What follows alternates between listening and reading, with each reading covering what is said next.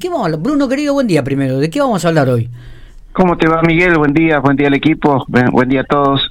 Bueno, no podemos dejar de lado hacer una mención respecto a lo ocurrido en Realicó, ¿no? Terrible. Estamos hablando de tres víctimas, una persona grave. Afortunadamente la información está hablando de que esta chica trasladada a Capico estaría, mm, digamos, recuperándose dentro de la gravedad, o sea, sigue siendo grave el estado. Y mm, vos sabés cuando empieza esta información en el entorno, amigal, qué sé yo, de familiar, otra vez la ruta, no, no, no fue la ruta, no fue la 188 ni la 35, estamos hablando en plena ciudad, en Realicó, en una esquina de la localidad de Realicó, o sea que este es un hecho urbano, donde, bueno, hay que determinar en función de las pericias qué es lo que, cómo ha sido la mecánica, las consecuencias de lo que estamos hablando, ¿no? Recabando información, buscando algún tipo de referencia respecto al movimiento de los vehículos, bueno, al ser en una esquina, ahí está el tema de quién debía pasar primero.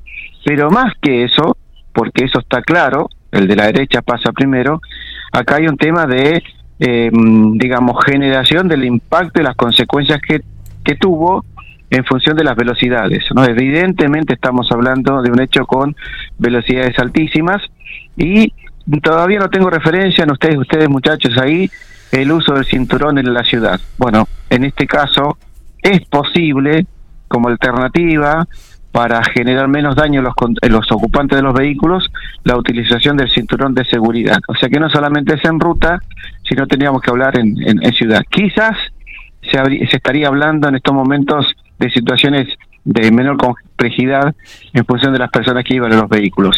Terrible, tres días de duelo en, en, Realicó, gente de Realicó, y bueno, que nos haga reflexionar, en definitiva. Aquí en Pico, basta, muchachos, por favor, las esquinas, levantemos la patita del acelerador, dejemos el celular de un lado.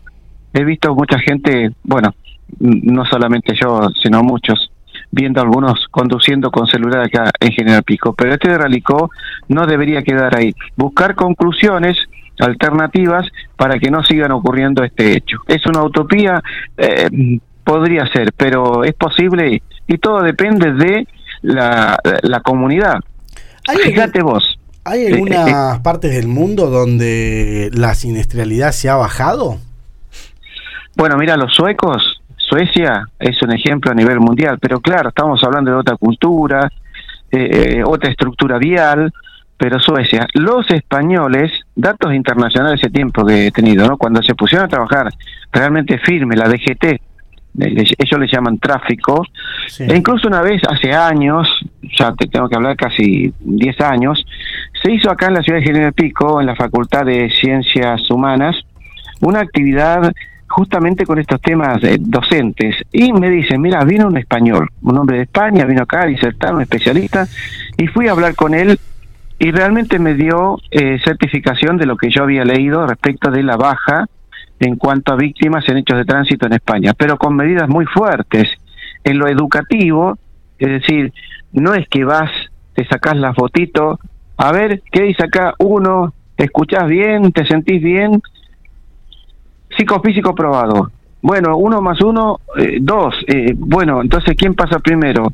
El de la derecha, listo, aprobado. Vamos a dar una vuelta, bueno, a ver cómo el giro, y en dos días, a lo sumo tres días, y estoy siendo exagerado acá, en Argentina sacar la licencia de conducir. En España no. No es así. Hay una capacitación y los controles son durísimos. Bueno, eh, son otras culturas y otro estilo. O sea, hay posibilidades, sí, pero hay que tomar medidas políticas, que es lo más difícil, ¿no? Muy complejo, sí. Se tarda varios meses o hasta un año el curso de, en España, ¿no? Es como, en algunos casos, como un terciario, digamos, tenés que hacer una capacitación, pero en ah, serio. Avanzada, avanzada. Eh, eh, sí, sí, no es, no es tan simple como ocurre. Bueno, estamos hablando de Argentina, en otros países acá cercanos, en Bolivia, Perú. Yo he hablado con gente de Bolivia y realmente, o Perú, países latinos, que bueno, el control o, el procedimiento es bastante laxo, ¿no?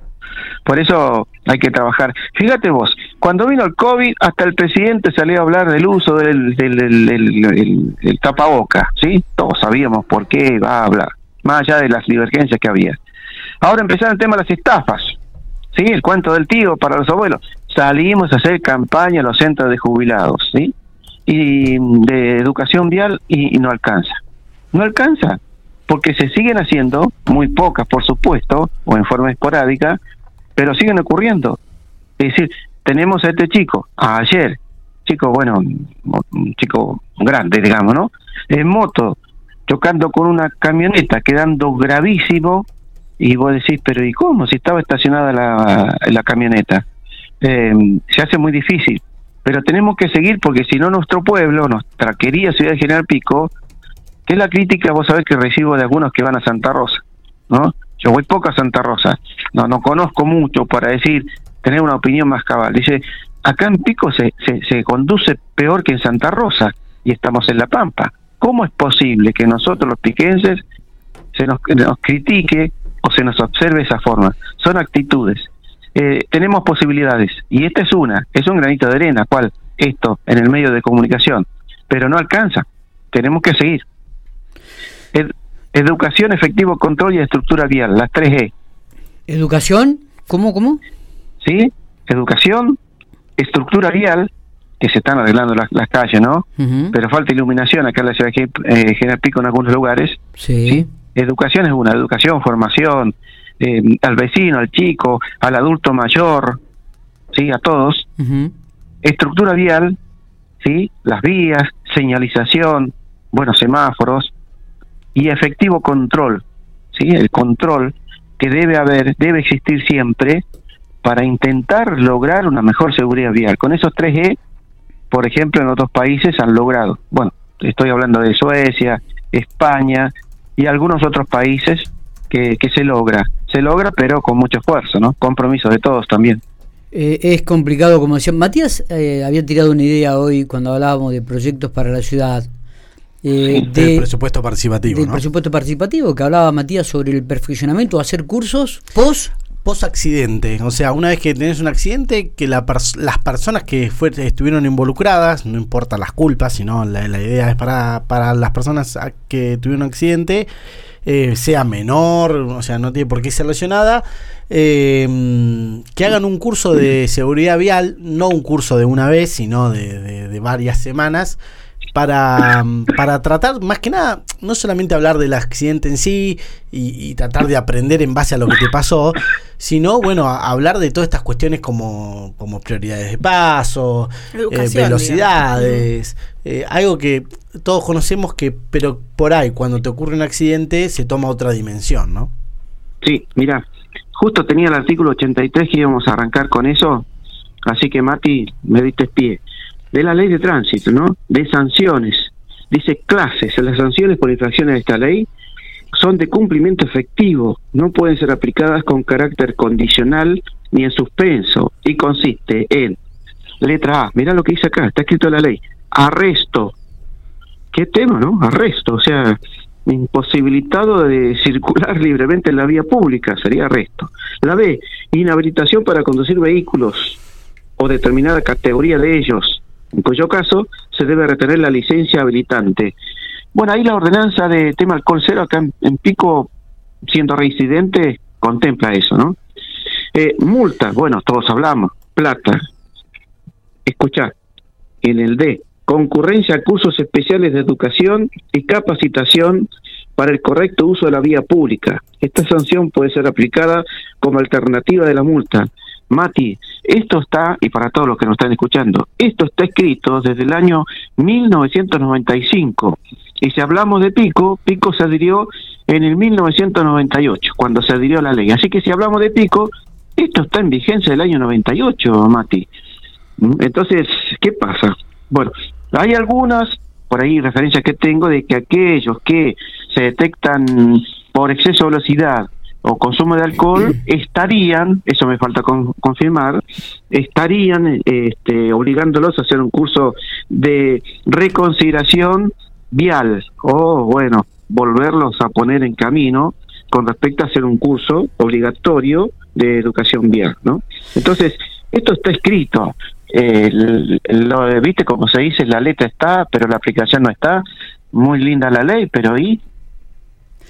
Eh, de acuerdo a las estadísticas que se manejan en el país, dice que los principales factores de, de accidente de tránsito, el 70% corresponden al factor humano, el 15% al factor mecánico y el otro 15% al estado de las vías, ¿no? Era un poco lo que, lo que se hablaba. Eh, bueno, y habla del factor humano, da una serie de ítems, falta de pericia, sexo de confianza, distracciones, alcohol, exceso de velocidad, estado de ánimos, eh, uso de dispositivos electrónicos, cansancio y fatiga, eh, adelantamientos indebidos, maniobras peligrosas, entre algunos factores humanos. Los factores mecánicos habla de la falla de freno, falla de la dirección, la suspensión, del mantenimiento del vehículo. Y el entorno habla un poco sobre el estado del pavimento, muchas veces lo que vos decías, la mala iluminación, muchas veces en algunas intersecciones de, hacen también a que se produzcan accidentes. Eh, bueno, pero indudablemente que el factor humano es el que más influye y el de mayor porcentaje en las causas del accidente de tránsito. Habrá que seguir, habrá que seguir educando. educando. Exacto. Uno de los temas, de los conceptos que dijiste ahí, pericia. Vos sabés que cuando nos dan una licencia, la municipalidad, donde vos cumplís todos los requisitos, no solamente de pico, estoy hablando en general, quiere decir que cuando te da la licencia, vos sos perito. ¿Qué? ¿Sos perito? ¿En qué? En la conducción del vehículo cuya categoría aparece en tu licencia. Quiere decir que te hicieron un control psicofísico aprobado, un teórico aprobado y un práctico, o sea, sabes conducir. Y cuando hablamos de teoría, vos sabés la ley. Por eso los hechos de tránsito, ¿sí? cuando se condena una persona, en la justicia, y si leemos los que hay, se habla de conducción negligente, y negligente, eso, negligente, no hace las cosas como corresponde. Imprudente, sabés que tenés que cruzar la esquina a menor velocidad, pero lo haces muy rápido, pero no, no te condenan por impericia, te condenan por conducción antirreglamentaria. Quiere decir que vos tenés un documento que te habilita como perito, pero ¿qué hiciste? No cumpliste lo que dice la ley. Entonces, acá hay una gran brecha entre el documento que dice que vos sos entendido, sos perito, sabés y psicofísicamente estás bien con lo que pasa en la vía pública, sin casco, exceso de velocidad, hablando por celular. ¿sí? Entonces hay una brecha entre lo que tenés como documento y lo que está pasando. Por eso se condenan a las personas que conducen en vehículos y que cometen estos hechos eh, terribles, ¿no? Heridos, lesionados, graves o muerte por conducción antirreglamentaria. Y evidentemente muchos no le damos bolilla a la ley o no nos ajustamos a lo que dice porque ¿quién no sabe que en una esquina existe riesgo? Todos lo sabemos, hay que tener cuidado. Y vos te pones en una esquina y ves algunos que cruzan como si anduvieran, a ver, en una pista de carrera. Bruno, gracias por estos minutos como siempre. ¿eh? Abrazo grande. Nos vemos la semana que viene. Nos vemos la semana que viene y feliz día del amigo mañana que el hombre pisó la luna y demás.